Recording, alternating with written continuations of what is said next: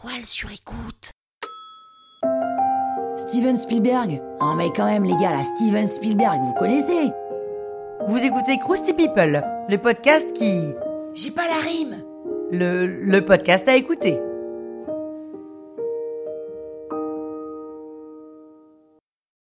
Steven Spielberg naît le 18 décembre 1946 à Cincinnati.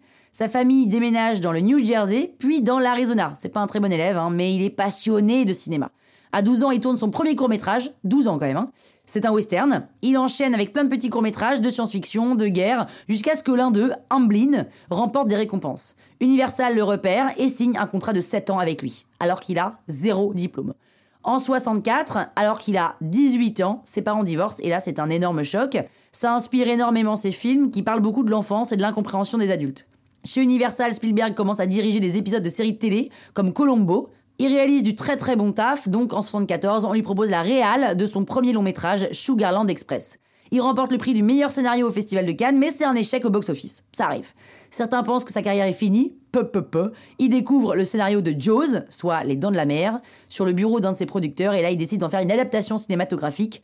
Sauf que vu qu'il a un peu raté son film d'avant, tout le monde est un peu réticent. Il arrive quand même à réunir 4 millions de dollars. C'est un tournage un peu laborieux qui dure 135 jours. La météo est capricieuse, l'un des requins mécaniques ne fonctionne pas bien, une partie de l'équipe est découragée, et cerise sur le gâteau, Spielberg développe une phobie de l'eau. Et le film dépasse largement le budget qui était de 4 millions, de 5 millions en plus. Mais, hein, on connaît l'histoire, ça valait bien le coup parce que le film est d'un immense succès commercial 470 millions de dollars de recettes. Et là, c'est le début d'un enchaînement de succès jusqu'à bah, jusqu'à aujourd'hui, quoi. Rencontre du troisième type, Indiana Jones avec George Lucas, E.T. Grâce à ce dernier film, il peut créer son propre studio. Amblin Entertainment. Il enchaîne avec Poltergeist, un classique du genre film d'horreur. Dans les années 80, ses films changent, il passe du divertissement à un genre plus historique avec la couleur pourpre, l'Empire du Soleil. Il sort Jurassic Park, qui est une révolution au niveau effets spéciaux. Il enchaîne avec la liste de Schindler. Résultat, 7 Oscars. Un an plus tard, lui et ses deux associés fondent DreamWorks. Au début de sa carrière, on lui a pas mal reproché de faire uniquement des blockbusters commerciaux et pas vraiment de l'art, mais bon, ça a pas l'air de trop l'atteindre, il continue dans ce qu'il sait faire.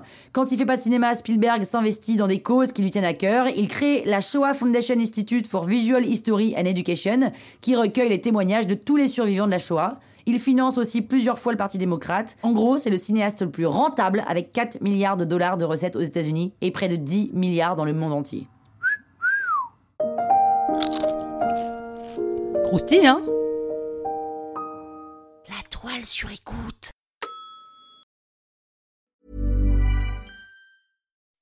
When you make decisions for your company, you look for the no-brainers. If you have a lot of mailing to do, stamps.com is the ultimate no-brainer. Use the stamps.com mobile app to mail everything you need to keep your business running with up to 89% off USPS and UPS. Make the same no-brainer decision as over 1 million other businesses with stamps.com. Use code program for a special offer. That's stamps.com, code program.